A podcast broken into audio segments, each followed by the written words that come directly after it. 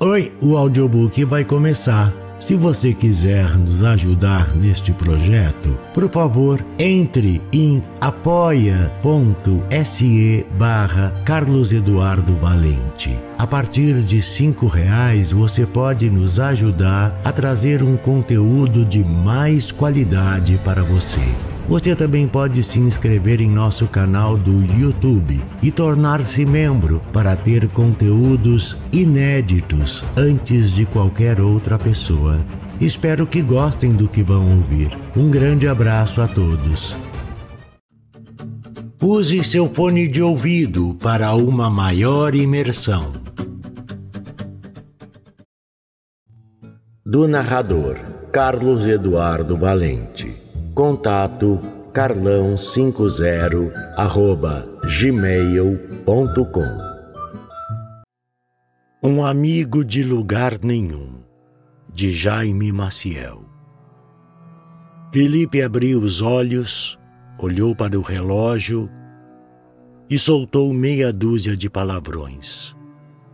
Passara a noite inteira acordado assistindo a vídeos aleatórios na internet e a chuva naquela manhã não era o melhor dos incentivos para deixar o calor dos seus lençóis.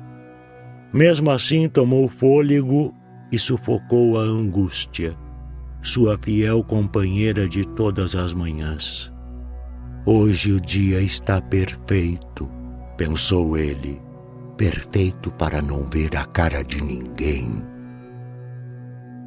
Sozinho no ponto de ônibus com seu guarda-chuvas quebrado, esperava a condução lotada das seis e meia.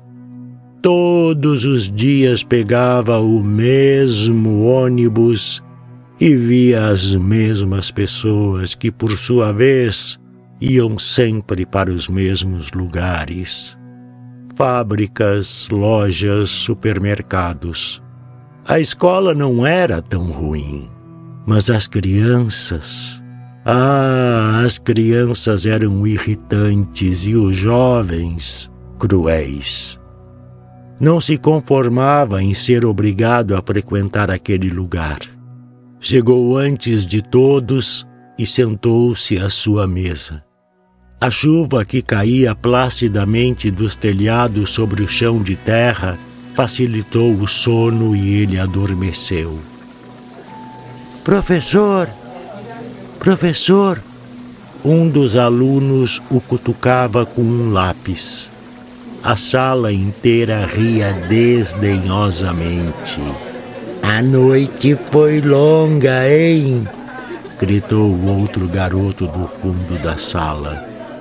Moleques idiotas, pensou ele, levantando-se enquanto tentava voltar ao personagem. Para ele, ser professor era isso, atuação. Pensou que melhor seria não dar a mínima sobre a educação daquelas pestes.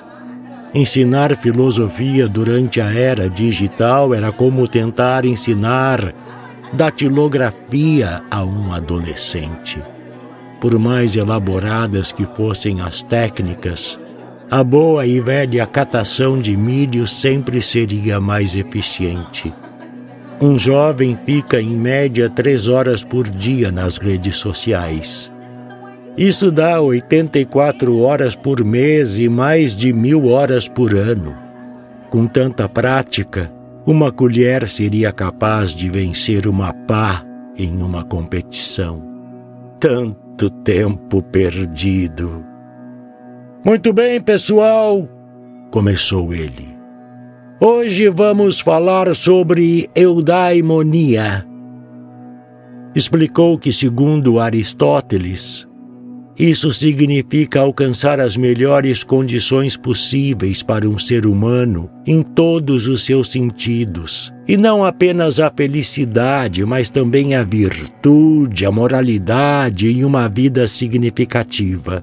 Olhou em volta e percebeu que a turma estava compenetrada. Todos olhavam atentamente para os seus celulares, pois naquele dia a prefeitura havia divulgado uma lista de artistas que se apresentariam gratuitamente na praça no centro da cidade. A fúria lhe subiu como uma febre, não pela falta de atenção, respeito e consideração propriamente ditos mas ao que parece, aquela tinha sido a gota a finalmente transbordar o balde. Um balde recheado de ressentimentos, mágoas e frustrações. Seus 35 anos remando sem sair do lugar. As contas que, por mais miserável que fosse sua vida, sempre chegando com valores acima do seu ordenado mensal a ex-mulher, a pensão, os falsos amigos, as pessoas interesseiras, o desprezo.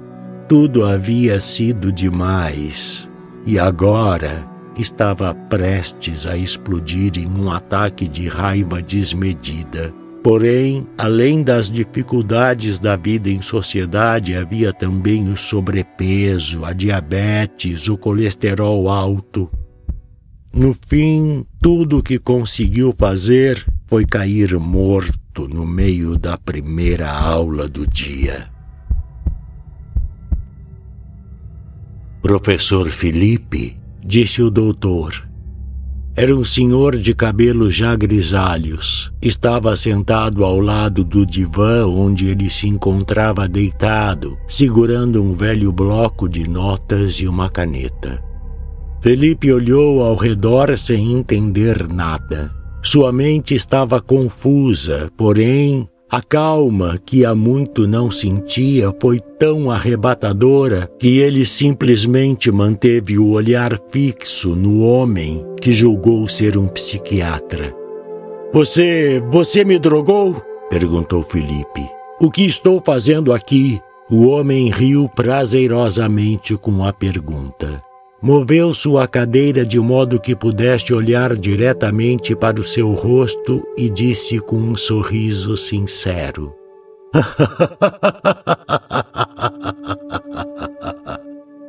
Professor, não é nada disso. Pode parecer que você esteja chapado, mas eu garanto, garanto que você está sóbrio, tão sóbrio quanto jamais esteve. E antes que você volte a me perguntar onde está, eu respondo: Você está em lugar nenhum. Como assim em lugar nenhum? perguntou se pondo em pé. Eu estava na sala de aula. Sim, eu sei. Você estava na sala de aula, surtou e acabou morrendo. Foi um infarto fulminante. Quer dizer que eu estou morto? perguntou olhando ao redor. Era um lugar de fato singular. Além do divã e da cadeira onde o doutor estava sentado, não havia nada. Apenas uma imensidão branca, sem forma ou profundidade. Sim e não. Gostaria de uma explicação? Por favor. Eu imaginei. Bem, o homem cruzou as pernas e se acomodou em sua cadeira. A maioria das pessoas não aguentaria uma explicação chata como essa, mas conhecendo você como eu conheço, vou fazer o que me pede. Não existe vida após morte. Uma veia se rompeu no seu coração e eu trouxe você para cá. Aqui, em lugar nenhum, o seu corpo não tem defeitos, suas cicatrizes, doenças e o seu barrigão já eram. De nada, não precisa agradecer. Felipe começou a balbuciar alguma pergunta enquanto observava sua barriga de tanquinho, mas foi interrompido. Ainda não, disse o doutor com um divertido sorriso no rosto. Só escute o que eu tenho a dizer e depois me diga como se sente a respeito, ok? Ah, ok. Como eu ia dizendo, você foi trazido para cá antes de morrer. Portanto, está vivo. Em contrapartida, você desapareceu no meio da sua aula sem deixar rastros. Felizmente ninguém percebeu, pois não estavam prestando atenção.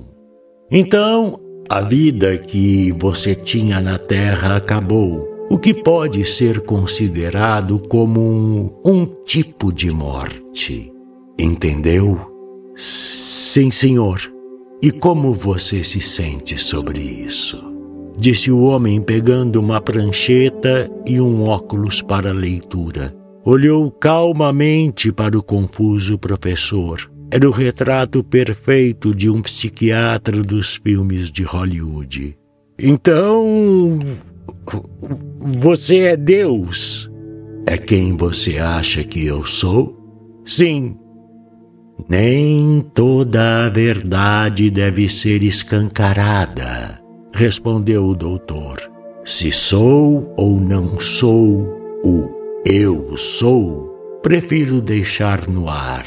Basta saber que acompanho você desde o seu nascimento e por ti tenho um amor que você não tem capacidade de compreender. Por isso você me salvou da morte? Sim, por isso eu salvei você da morte. E já que você tocou no assunto, permita-me explicar o que eu quero fazer de uma forma que você compreenda. Existem inúmeras dimensões. Eu apenas tirei você de uma e agora pretendo colocar você em outra. E por que eu? perguntou o rapaz. Seus olhos estavam úmidos e seu coração, agora saudável, dava pulos em seu peito. E por que não? respondeu o senhor quando você salvou um pássaro que caiu do ninho aos 11 anos de idade, qual foi o motivo? Felipe lembrou do acontecido. Estava brincando no quintal de casa quando viu a pequena criatura se contorcendo na grama. Algumas formigas já começavam a atacar seu pequeno corpinho e, sem pensar duas vezes, o menino a pegara com um lenço de papel e o levara correndo para sua mãe. Os dois retiraram as formigas e conseguiram colocá-lo de volta no ninho feito entre galhos de laranjeira, onde outros filhotes esperavam, de bocas abertas, o retorno de sua mãe. Acho que não teve um motivo especial, respondeu ele. Apenas fiz o que meu coração mandou. Bingo! Aí está a sua resposta, disse o doutor com uma piscadela. E para onde eu vou agora? Para onde você quer ir? rebateu o doutor. Vou deixar você escolher o lugar onde você acredite poder alcançar todo o seu potencial como ser humano. Posso mesmo? Claro que pode. Apenas me diga o que você espera encontrar e, baseado nisso, tomarei a minha decisão. A despeito da situação extraordinária em que se encontrava, não pôde evitar de ficar eufórico com o mar de possibilidades que acabara de se abrir diante de si. Poderia ter uma segunda chance, afinal. Lembrou-se da miséria que era sua vida de professor. Em um primeiro momento pensou em ser rico, mas colocando na balança, o dinheiro só faria piorar o problema que realmente o incomodava. As pessoas falsas, interesseiras e cruéis só teriam mais razões para se aproximarem com seus sorrisos cínicos. O dinheiro poderia ser facilmente a razão de sua ruína. E pensando bem, se fosse de fato feliz, não precisaria ser rico. Pensou então em pedir por uma companheira bela, doce, o retrato da perfeição e que jamais o abandonasse. Mas então lembrou da inveja que isso atrairia. Poderia se tornar um alvo de inveja e até ser morto por ter uma mulher assim. Sem falar no dilema que enfrentaria se, apesar de tudo, a mulher não fosse capaz de despertar o amor em seu próprio coração. Percebeu que deveria tomar cuidado e não abusar da sorte ao ser ganancioso em seus pedidos.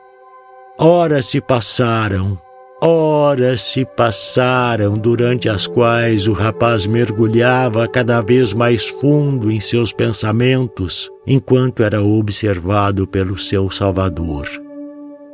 Depois de muito pensar, finalmente deu a sua resposta. Sempre amei ensinar e acredito ter nascido para isso, mas gostaria de ser ouvido e poder realmente fazer a diferença na vida das pessoas. Gostaria de ser amado por quem eu sou e principalmente de saber disso. Se ajoelhou aos pés do homem que lhe escutava com atenção. Quero ter uma vida feliz, cheia de beleza e amor. Você tomou uma decisão sábia, Felipe. Disse o Senhor, se agachando e segurando sua mão. Olhou-o nos olhos e disse: Que assim seja. A primeira coisa que ele sentiu ao acordar foi o calor de um abraço. Também havia choro e até mesmo alguma gritaria. Professor, por favor, não morre, disse a voz de uma menina. Professor, ai meu Deus, alguém chama uma ambulância! gritou um garoto. Foi levado de ambulância ao hospital da cidade acompanhado de dois alunos. Ele insistia que estava bem, que havia sido apenas um desmaio, mas o casal de alunos que o acompanhava, ainda com os narizes escorrendo e os olhos inchados de choro, foram enfáticos ao afirmar aos paramédicos que ele desabara como morto no meio da aula e que algo deveria estar muito errado com ele. Já no hospital, foi submetido a uma bateria de exames que, surpreendentemente, mostraram que sua saúde estava mais que perfeita. Foi levado a um quarto onde ficaria sob observação. Deitado na cama, se perguntou se tudo o que passara em lugar nenhum teria sido apenas um sonho, ou se fora de fato transportado a uma realidade semelhante à sua anterior. Ele ainda era o professor Felipe, pelo que podia dizer, mas seus alunos pareciam pessoas diferentes agora. Já no final da tarde, recebeu em seu quarto um buquê de flores e uma caixa de bombons. Junto ao buquê havia um cartão com os seguintes dizeres: Os alunos do Colégio Getúlio Vargas desejam melhoras ao nosso amado professor de filosofia. Ao ler isso, não pôde conter as lágrimas. Ali, naquela cama de hospital, a vida parecia ter ganhado seus primeiros tons coloridos. Pegou então a caixa de bombons, onde o papel havia sido grudado com fita adesiva. A mensagem havia sido escrita à mão em uma folha de bloco de notas. Professor Felipe, você jamais desistiu dos seus alunos e os jovens notam essas coisas. Nem todo mal se esconde e nem todo bem se revela. A beleza, afinal, está nos olhos de quem vê. De todos os lugares do universo, esse aí é o melhor para você. Vê se não estraga este corpo de novo. Vou continuar te observando como sempre fiz, com amor, seu amigo de lugar nenhum.